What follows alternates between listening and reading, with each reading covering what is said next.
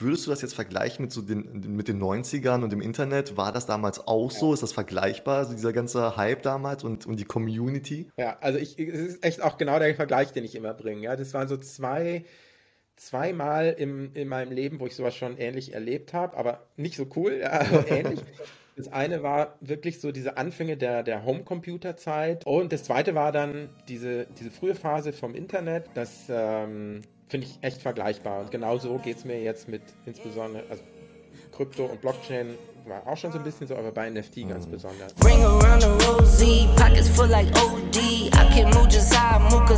Ja, herzlich willkommen zu einer neuen Folge vom NFT Talk und diesmal habe ich den Berthold zu Gast. Hallo Berthold, wie geht's dir? Hallo.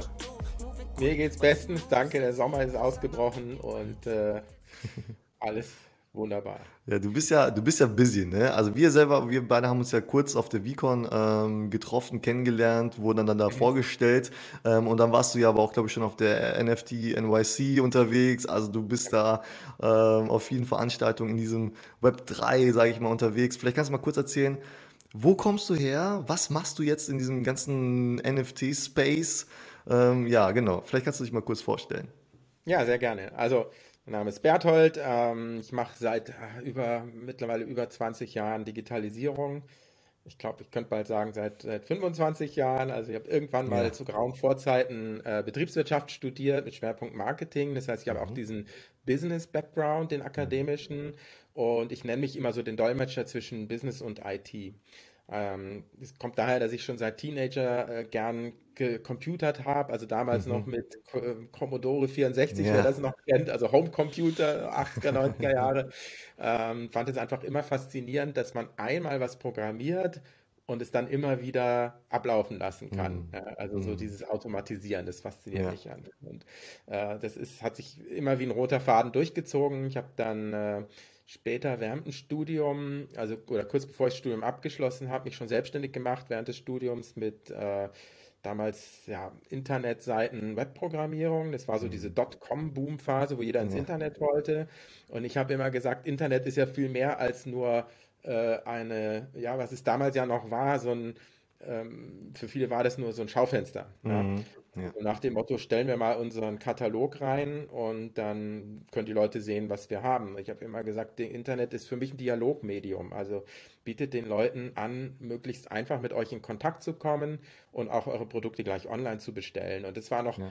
vor der ganzen ähm, E-Commerce. Phase, also gab es ein paar Player wie Amazon, die natürlich auch früh angefangen haben, aber es gab zum Beispiel noch nicht diese ähm, Software as a Service Shop Lösungen wie Shopify und so weiter, wo du das mhm. heute mit ein paar Klicks zusammenklicken kannst. Das heißt, ja. ähm, mir hat so eine Lösung gefehlt. Ich habe dann dadurch, dass ich eben coden konnte und auch dieses ja, Businessmäßige immer in mir hatte, eine eigene Online-Shop-Software programmiert, die als Meetshop-Lösung vertrieben, viele Jahre, äh, um auch kleinen Händlern die Möglichkeit zu geben, da ihren eigenen Shop zu eröffnen und ähm, bin immer mehr so ins Projektmanagement äh, äh, reingegangen. Also mich hat dann immer mehr fasziniert die Strategie dahinter. Ja? Also nicht mehr nur selber zu, zu coden und zu fummeln, das fasziniert mhm. mich zwar heute noch und ich mhm. liebe auch alle Gadgets und Tools und muss auch alles ausprobieren, aber ähm, da, dahinter zu sagen, was ist eigentlich das Ziel? Also wie kann jetzt ein damals zum Beispiel ein Unternehmen aus der Offline-Welt in die Online-Welt kommen. Und heute würde man sagen, mit Blockchain und NFT, wie kann ein Unternehmen aus der Web 2.0-Welt in die Web 3-Welt äh, kommen und warum eigentlich? Also was ja. bedeutet das eigentlich und was hat das Unternehmen davon? Und ähm, ja, so bin ich natürlich, dadurch, dass ich mich immer mit neuen Sachen beschäftige und immer so ein bisschen First Mover und Early Adopter ja. war, ähm, auch früh zu, zu Blockchain gekommen, dann mich mit Krypto auseinandergesetzt und bin jetzt schließ, mhm. äh, schließlich und endlich bei NFT gelandet, was für mich ein absoluter Traum ist. Und ich liebe dieses Thema halt total, weil da für mich alles zusammenkommt, was ich gern mag. Und mhm. zwar Digitalisierung, Automatisierung, äh, Programmierung, also Smart Contracts, jedes mhm. NFT ist ja ein Smart Contract, ja. also Dinge auch da auf Autopilot zu schalten, Businessprozesse, ja. Ähm, aber auch Kunst, Musik, äh, dieses ganze Artwork, diese Welt und ich finde, die, die Community insgesamt ist einfach, und das, das sagen viele Leute, und das ist, stimmt auch tatsächlich, eine der besten, freundlichsten und mhm. hilfreichsten Communities, die ich jemals erleben durfte. Und da, äh, das fasziniert mich einfach so sehr, dass ich gesagt habe, ich gehe jetzt voll in das Thema mhm. äh, und, und mach, gehe jetzt all in mit NFT. Und ähm, ja. da, da ich auch immer gerne Netzwerker war und bin, also ich habe auch viele andere Communities gegründet, damals die, die, digitalen Nomaden 2015, wo wir uns so mit ortsunabhängigen mm. Arbeiten beschäftigen, beschäftigt ja. haben. Und, ähm, und, und äh, ja, gab es auch viele, viele Meetups und so weiter. Ähm, ich treffe einfach gern Gleichgesinnte ja. und bringe auch gerne Gleichgesinnte zusammen oder schaffe Plattformen, wo äh, sich so like-minded people, wie wir dann immer sagen, treffen können und austauschen können. Deswegen gehe ich zum einen gerne selber auf Konferenzen, wie du schon erwähnt hast, die VCon mhm. von Gary Vee, Gary Vaynerchuk in Minneapolis und jetzt die NFT New York, ähm, die auch total crazy war, total äh, spannend, ja. aber auch äh, verrückt. Warst du letztes Jahr auch schon da auf der NFT? Nee, ich, äh, letztes Jahr war ich nicht da und das ich habe mir aber erzählen lassen, wie es war. Und da haben die Leute schon gesagt, wow, total crazy, so viele Speaker. Und dieses Jahr waren es ja 15.000 Teilnehmer, Locations äh, all over Manhattan. Ja. Und ich glaube 1500 Speaker. Und ja. man muss wirklich mit diesem mit dieser Einstellung hingehen, dass man eigentlich 99 Prozent verpasst. Ja. So vom offiziell. Ja. Aber mir geht es so auf Konferenzen sowieso nie äh, ums offizielle Programm. Also mhm. ich habe jetzt, glaube ich, eine Session gesehen. Bei manchen Sachen bin ich, manchmal sehe ich auf einer Konferenz gar keine Sessions, je nachdem, wie spannend dann auch die Speaker sind. Aber ich gehe nicht nur hin, um sozusagen Wissen zu tanken, sondern mir geht es auch wirklich ja. immer ums Networking, die Leute treffen, die man teilweise nur virtuell kennt, endlich mal persönlich oder die, die man schon persönlich kennt, endlich mal wiederzusehen. Ja. Und das ist für mich immer halt ein großes Highlight. Ja. Und jetzt bei der NFT New York habe ich eine einen Talk gesehen in der Radio City Music Hall, weil es auch eine tolle Location mhm, ist. Ja. Und ansonsten waren wir eigentlich nur auf Meetups, Networking, ja. Dinner, äh, Drink-Event. Ich habe ich hab auch gehört, ich habe auch gehört, dass die offizielle Veranstaltung gar nicht so sehenswert ist wohl. Ne? Also eher so die ganzen Side-Events, die, die, da wirklich zuhauf sind äh, in dieser Woche da. Ähm, aber das, das Main-Event lohnt sich wohl gar nicht so sehr, oder? Ja, also das ist äh, dadurch, dass die ganze Stadt ja sozusagen der Event ist, mhm. kannst du eigentlich auch ohne offizielles Konferenzticket unheimlich ja. viel machen. Ja. Also es gibt ja Events, da musst du zum Beispiel, äh, dann, dann nutzt du auch das Konferenzticket nicht, da musst du ein bestimmtes NFT haben, um reinzukommen. Mhm. Ja. Ähm, also äh, äh, und bei dem offiziellen Programm sind sicher auch spannende Speaker und Themen dabei, aber ich würde auch sagen, ähm, es ist nicht so wie eine so eine geschlossene Konferenz, wo du halt so gar nicht, wenn du gar, schon gar nicht die Tür reinkommst, du überhaupt ja. nichts mitbekommst, sondern ja. dadurch, dass das am Times Square ist in Manhattan, das Konferenzhotel würde ich immer empfehlen, möglichst entweder im Konferenzhotel zu wohnen oder möglichst in der Nähe, weil da passiert natürlich schon viel drumherum. So spontane Meetings am Times mhm. Square mhm. zum Beispiel. ähm, aber bei der NFT New York, das ist muss ich auch sagen, wenn du da kein Konferenzticket hast, fahr trotzdem hin, weil es lohnt sich mhm. einfach schon von der ganzen Atmosphäre. Also du siehst zum Beispiel die, äh, die ganzen Werbeflächen da am Times Square. Ne? Da, ja, halt da habe ich Fotos gesehen. Ja. NFTs und, ja. äh, und so weiter von Projekten, die man halt kennt. Also dieser Spirit ist, ist ja. in der ganzen Stadt. Da. Sollte ich es nächstes Jahr dahin schaffen, werde ich dich nochmal um Tipps anhauen. und, äh, ähm, aber so, aber das gleiche habe ich auch bei der VCon erlebt. Das war so meine erste Konferenz so überhaupt, sage ich mal, und mhm. sowieso erste NFT-Konferenz. Und ich dachte, und vorher habe ich mir das ganze Line-Up angeschaut, dachte mir so, oh, den will ich sehen, den will ich sehen. Und dann war ich da und dann dachte ich mir so, ja, äh, pff, eigentlich ist das, was drumherum passiert, viel interessanter als das, was die Leute dort ja. auf der Bühne erzählen. Weil das, was sie auf der Bühne erzählen, das hast du schon mal irgendwo gehört. Das ist jetzt gar nichts ja. Neues. Ne? Ähm, Du, total. Also ich muss auch ehrlich sagen, klar, das Line-Up auf der VCon war natürlich total prominent, ja? ähm, mit allen Namen, die man schon mal mhm. gehört hat.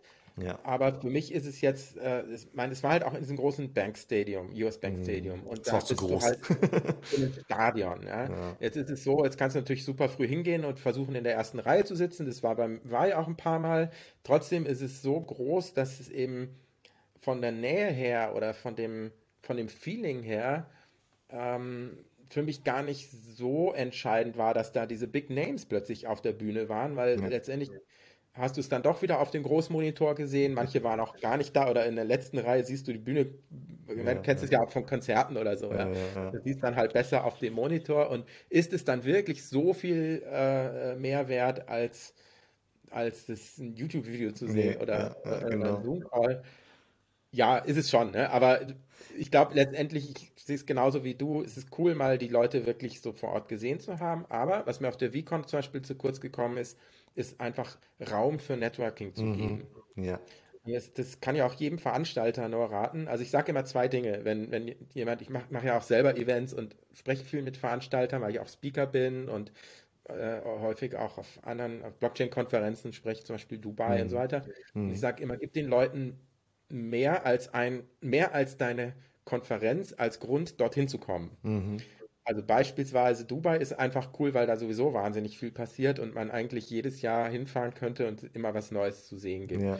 Und dann noch die Konferenz dabei zu haben, ist eigentlich eine cooles, coole Kombination.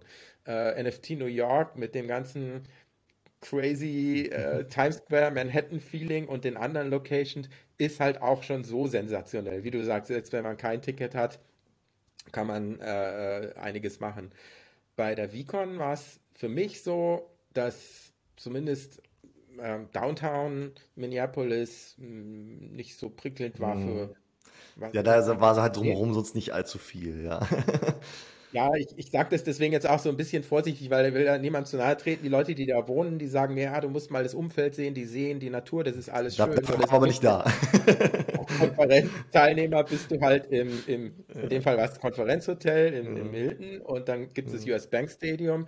Und im Stadion war es so, du konntest teilweise nicht mal irgendwie einen Kaffee kaufen. Also wir haben uns echt schwer Mhm. getan, mal Ja. eine Coffee Station zu Ja, finden, weil da ja. gab es halt keine einzige und die war auch an manchen Tagen Ja, dann randvoll. geschlossen. Ja. Und es gab halt nicht so dieses, ähm, was ich so schätze an Konferenzen, äh, zum Beispiel, wenn du ein VIP-Ticket kaufst, dass du eine VIP-Lounge hast und Ja. da so mit Speakern und anderen Leuten Mhm.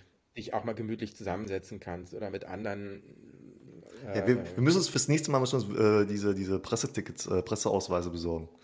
Ja, genau, da wollte ich jetzt drauf kommen. Also für diejenigen, die jetzt natürlich einen Presseausweis Ja, organisiert haben, ja, kennen wir ja einige, ja, ja, war das natürlich super cool, weil Backstage dann Gary Vee zu treffen, ist ja. wieder was ganz anderes, weil da hat, dann hat Gary Vee auch nicht die gefühlt paar tausend Fans, die er sonst immer um ihn rum äh, belagern, hast du natürlich einen ganz anderen Zugang. Ja, In dem Fall bist du ja einer von, von denen dann Backstage und ja, ja.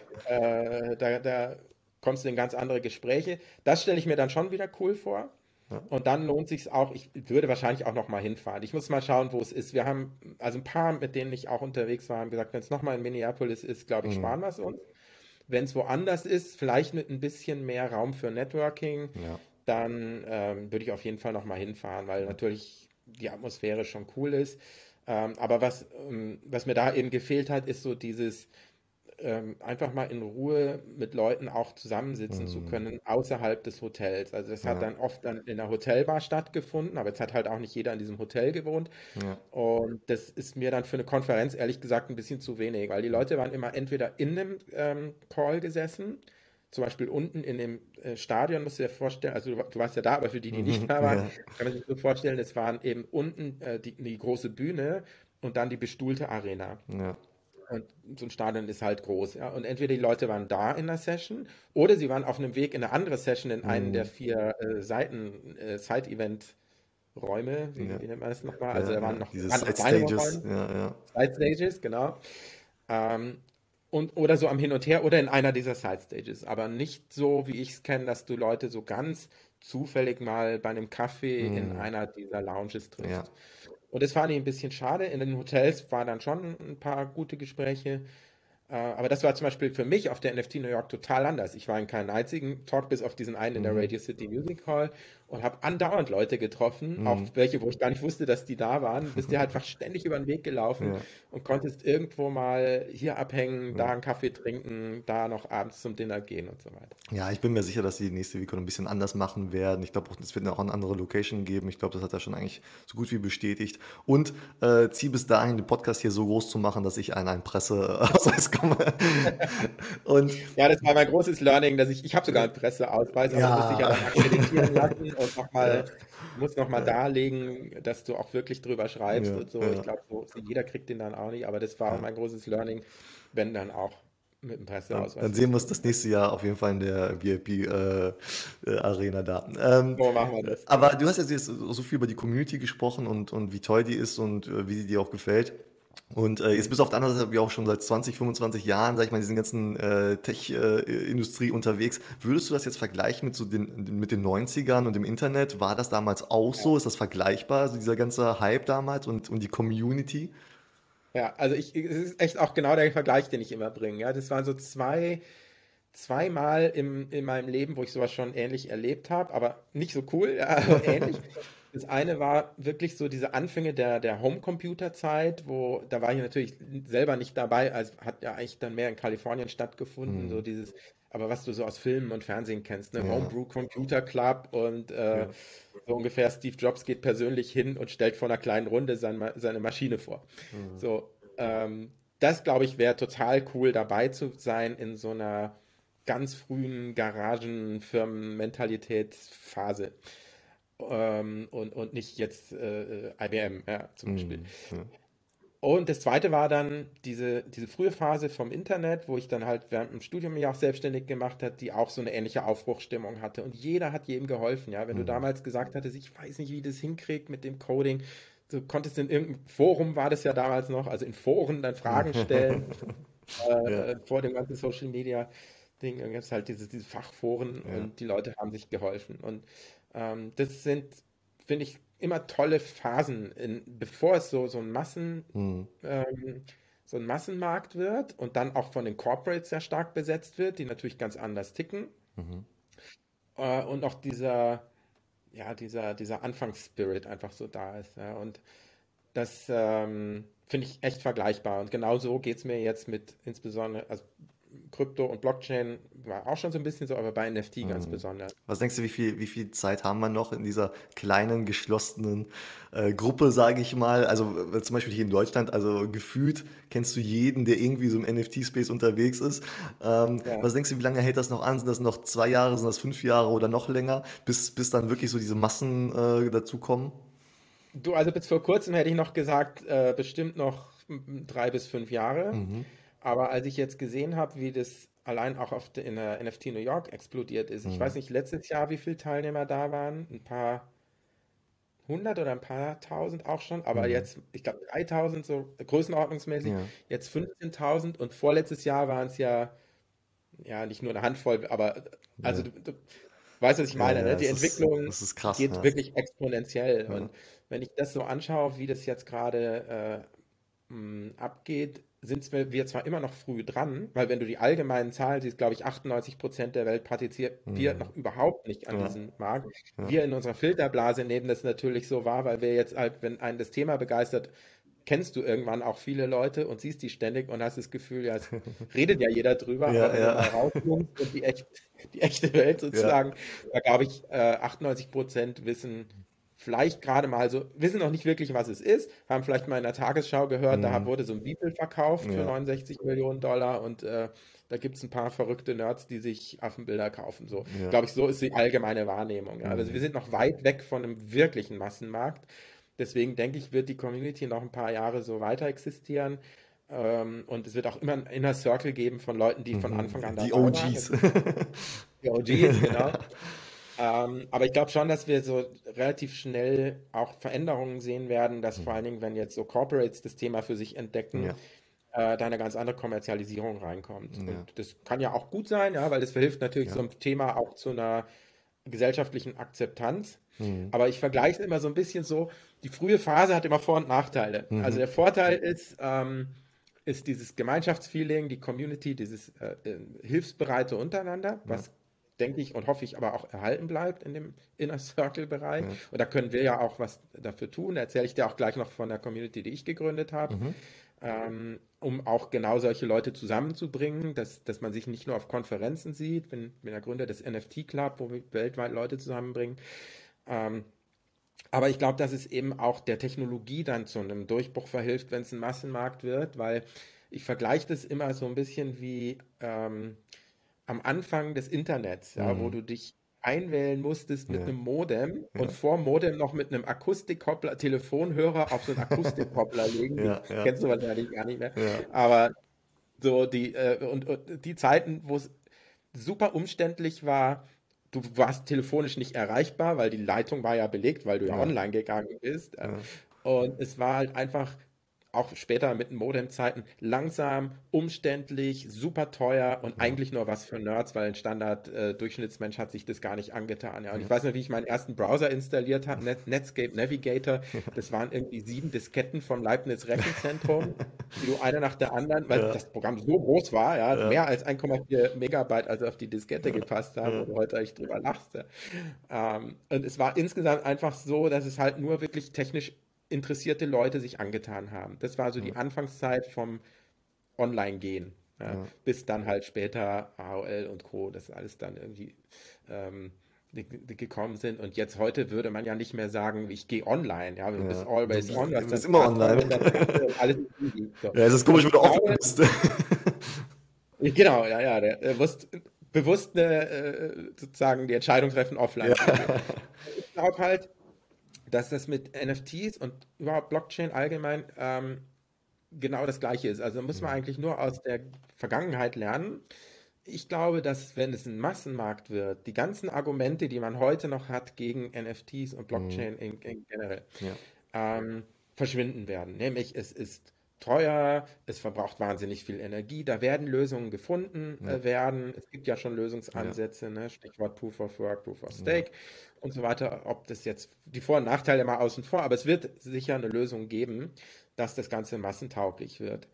Und ähm, dann wirst du nicht mehr eine, eine Wallet ein, äh, einrichten müssen mit einer Seed Phrase, die du mhm. geheim irgendwo hinschreibst. Und wenn die jemand kennt, kann er dein ganzes Vermögen wegräumen, wenn du es nicht zufällig auf dem Ledger hast. Aber das ist ja dann auch schon wieder ja, ja. die nächste Stufe. Also als Anfänger, für Anfänger ist das, glaube ich, relativ abschreckend mhm, gerade. Mhm, auf jeden ja. Fall. Und wenn du jetzt mal den Vergleich nimmst, wie war das online zu gehen mit einem Ak Akustikkoppler, Telefonhörer drauflegen, sich einwählen und für ein paar D-Mark mhm. pro Minute online zu gehen total verrückt. Ja.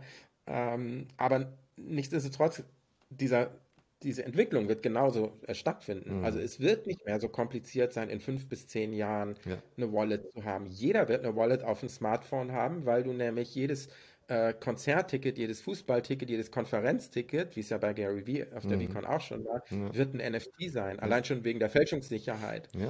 Und, und, nach, und auch wegen dem Community Building, das dahinter steckt, ne, ja. die, die Utility. Genau. Ähm, und das wird natürlich nur dann ein Massenmarkterfolg, auch für Leute, die nicht so technikaffin sind, wenn es einfach ist und wenn es so einfach ist wie heute online äh, zu sein. Sozusagen. Ja.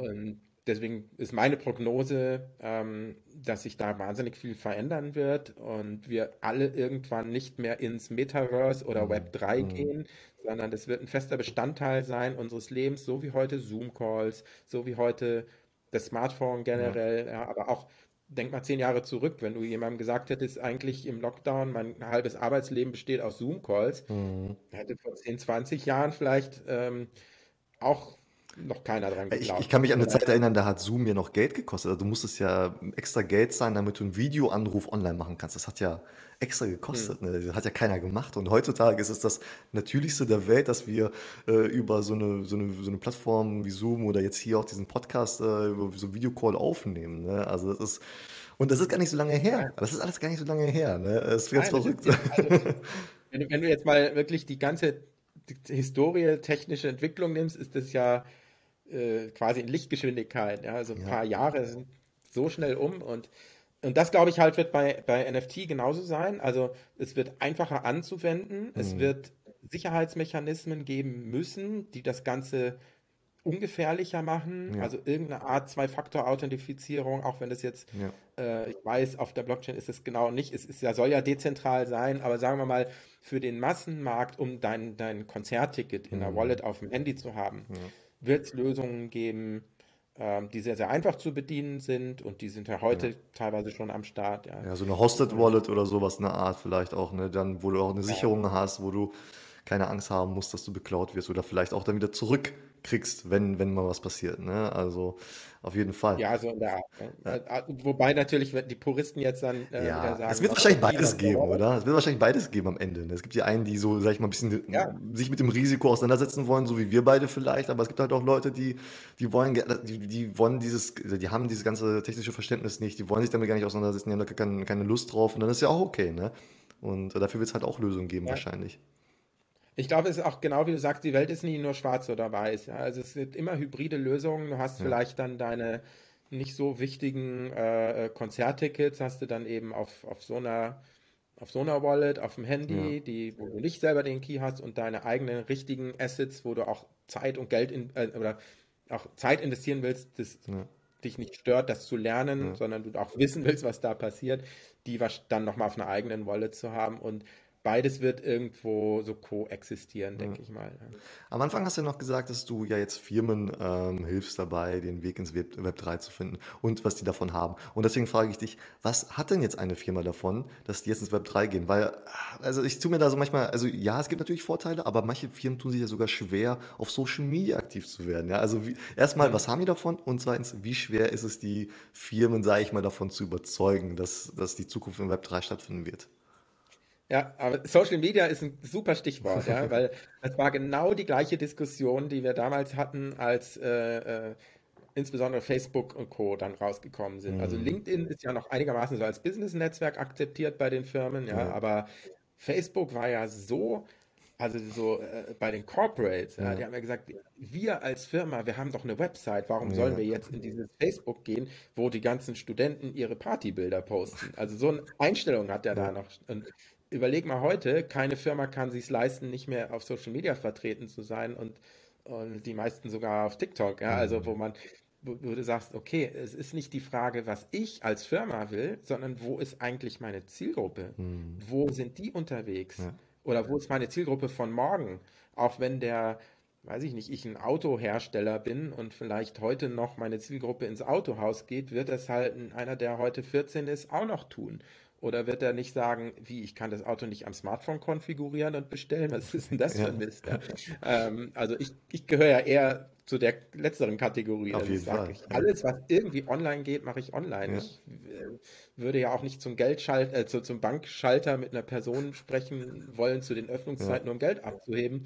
Äh, ich erwarte, dass ein Geldautomat ist, ja. Und genau. so, so in der Art, denke ich, ist es nicht die Frage, was hat das Unternehmen davon, sondern ähm, was passiert eigentlich, wenn sie es nicht machen? Mhm. Also die, die üblich äh, strapazierten Beispiele, die wir alle kennen, ja, Kodak, die die Digitalfotografie Mhm. verpennt haben, Nokia, die die Smartphones verpennt haben, Ja, also äh, Versandhäuser, die gedacht haben, sie brauchen doch kein E-Commerce, weil sie haben doch ihren Printkatalog, der ja. seit zig Jahren gut funktioniert, sind ja heute alle woanders, wie wir wissen. Mhm. Ja.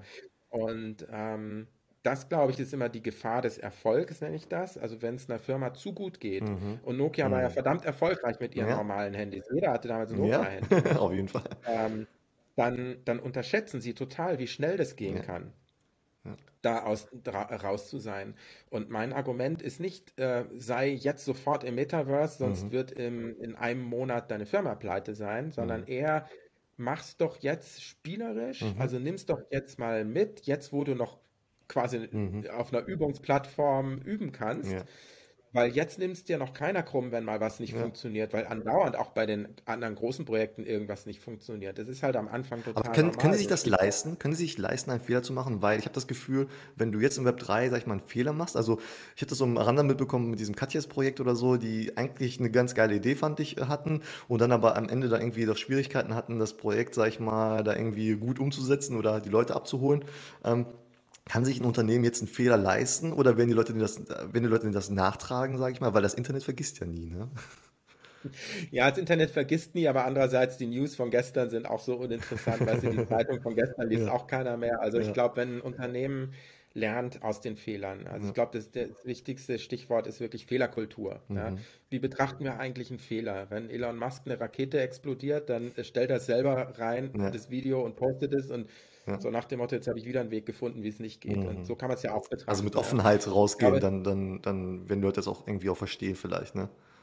Ja, also lass doch zum Beispiel das Publikum auch teilhaben an deinem eigenen Lernprozess. Ich Ja. glaube, auch das ist ein Paradigmenwechsel für die Unternehmen, weil sie so konditioniert sind. Wir müssen uns immer so hochglanzprospektmäßig als die tollsten, größten, besten und schönsten Mhm. darstellen. Mhm. Und ich glaube, auch das ändert sich ja durch, durchs Internet, Mhm. dass eigentlich die, die authentisch Ja. sind und die sagen, guck mal hier, Fuck Up Night, wir haben das Ja. äh, Ja. total vergeigt, aber wir haben Folgendes daraus gelernt und im nächsten Projekt machen wir Mhm. übrigens das und das und das anders. Ja. Für manche nicht nur faszinierend ist, weil sie selber daraus lernen können hm. und den Fehler nicht mehr machen, sondern das auch sympathisch finden, weil es einfach authentisch ist. Ja. Und wir alle können doch nicht mehr dieses Marketing-Blabla hören, mhm. äh, ja, so nach dem Motto,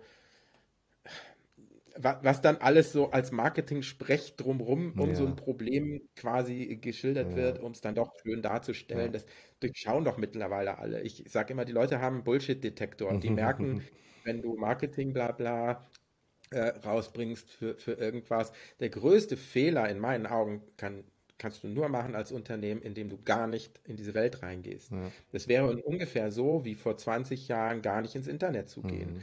Ja, was ja viele auch am Anfang gemacht haben. Ja.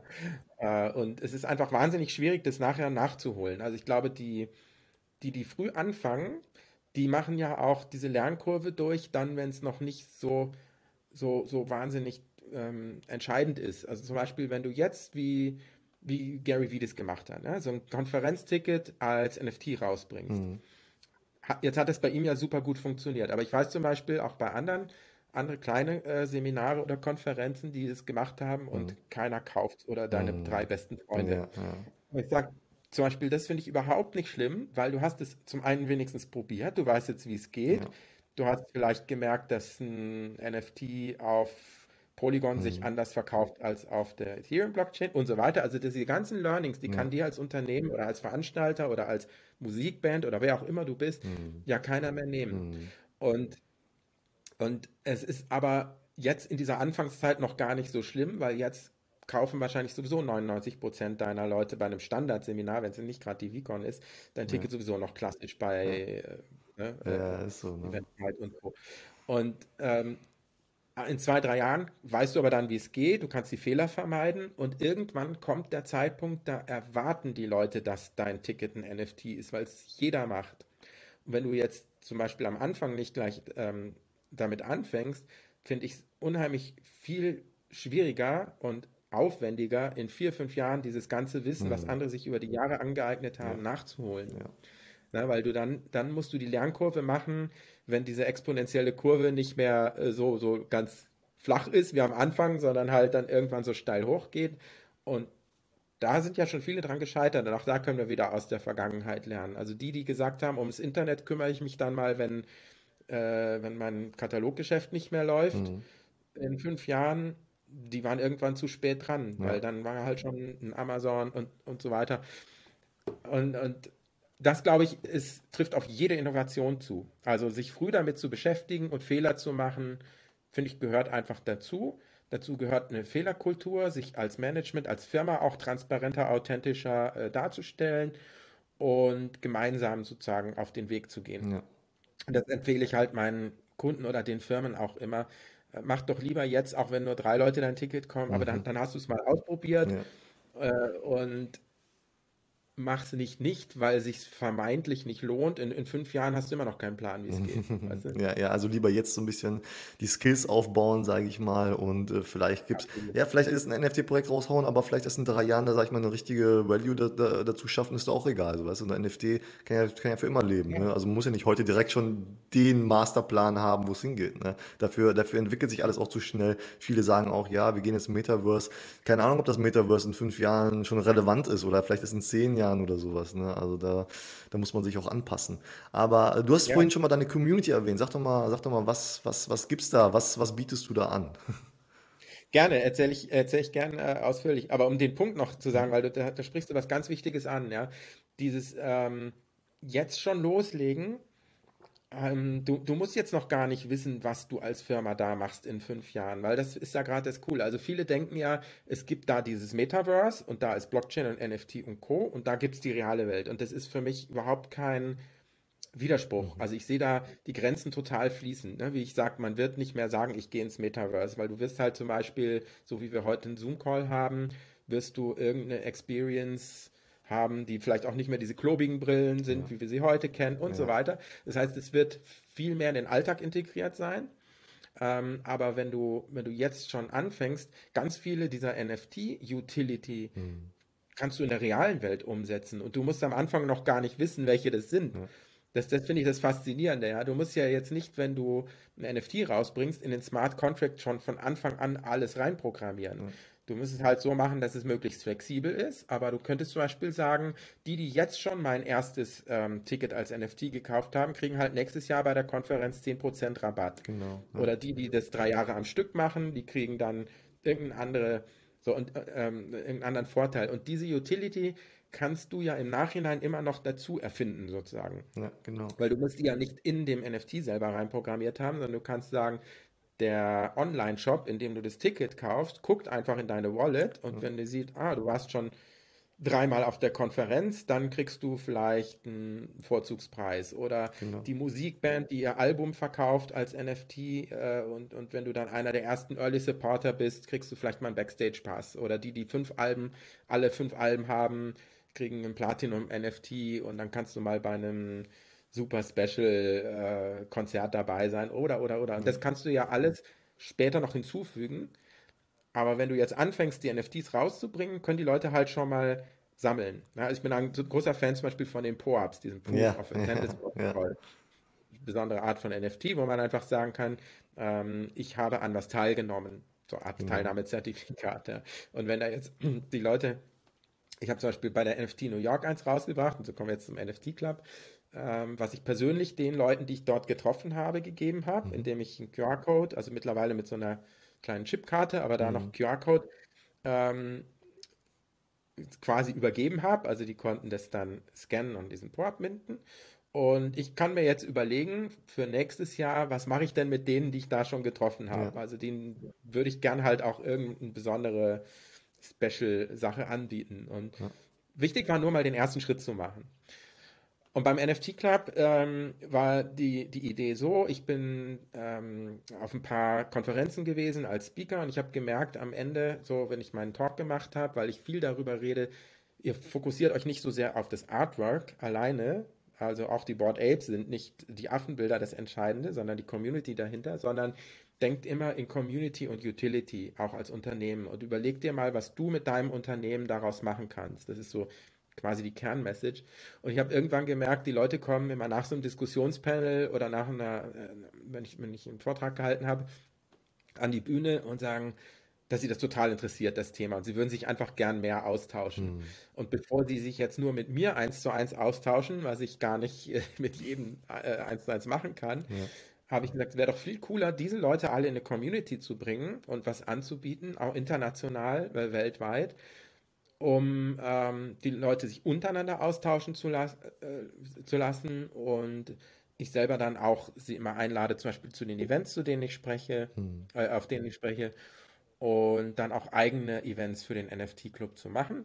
Und mit der Idee sind wir irgendwann gestartet und ähm, ja, haben quasi das gegründet, was heute der NFT-Club ist. Also man kann einfach äh, so in eine Gruppe kommen oder auch in einen Inner Circle, wenn man sich mehr mhm. äh, dafür mhm. interessiert, in eine Art Mentoring.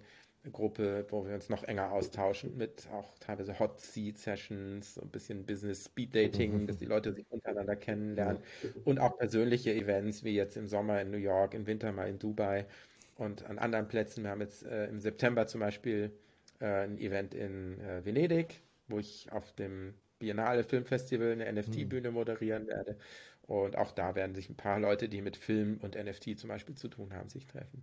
Und das ist die, die Community, die ich äh, ja, sehr gerne ja. aufbaue und ja, ich, ich glaube, Community ist alles, ne? egal ob man ein NFT-Projekt hat oder was auch immer. Äh, Community ist wirklich, es ist nicht einfach. Ne? Ich glaube, da muss man auch viel Arbeit reinstecken, aber ähm, es ist einfach toll, sich mit Leuten zu umgeben, die einfach dieselben Interessen oder ähnliche Interessen haben wie einer selbst. Ne?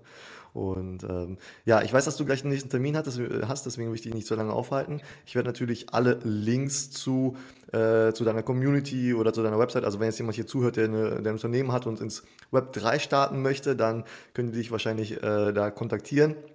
Ähm, mhm. Und äh, dann, äh, ja, vielen Dank für das super spannende Gespräch und ich wünsche dir ganz viel Erfolg und äh, noch viele spannende Panels, wo du auftreten und über das Thema ähm, ja, berichten kannst, damit du noch mehr Leute damit abholen kannst.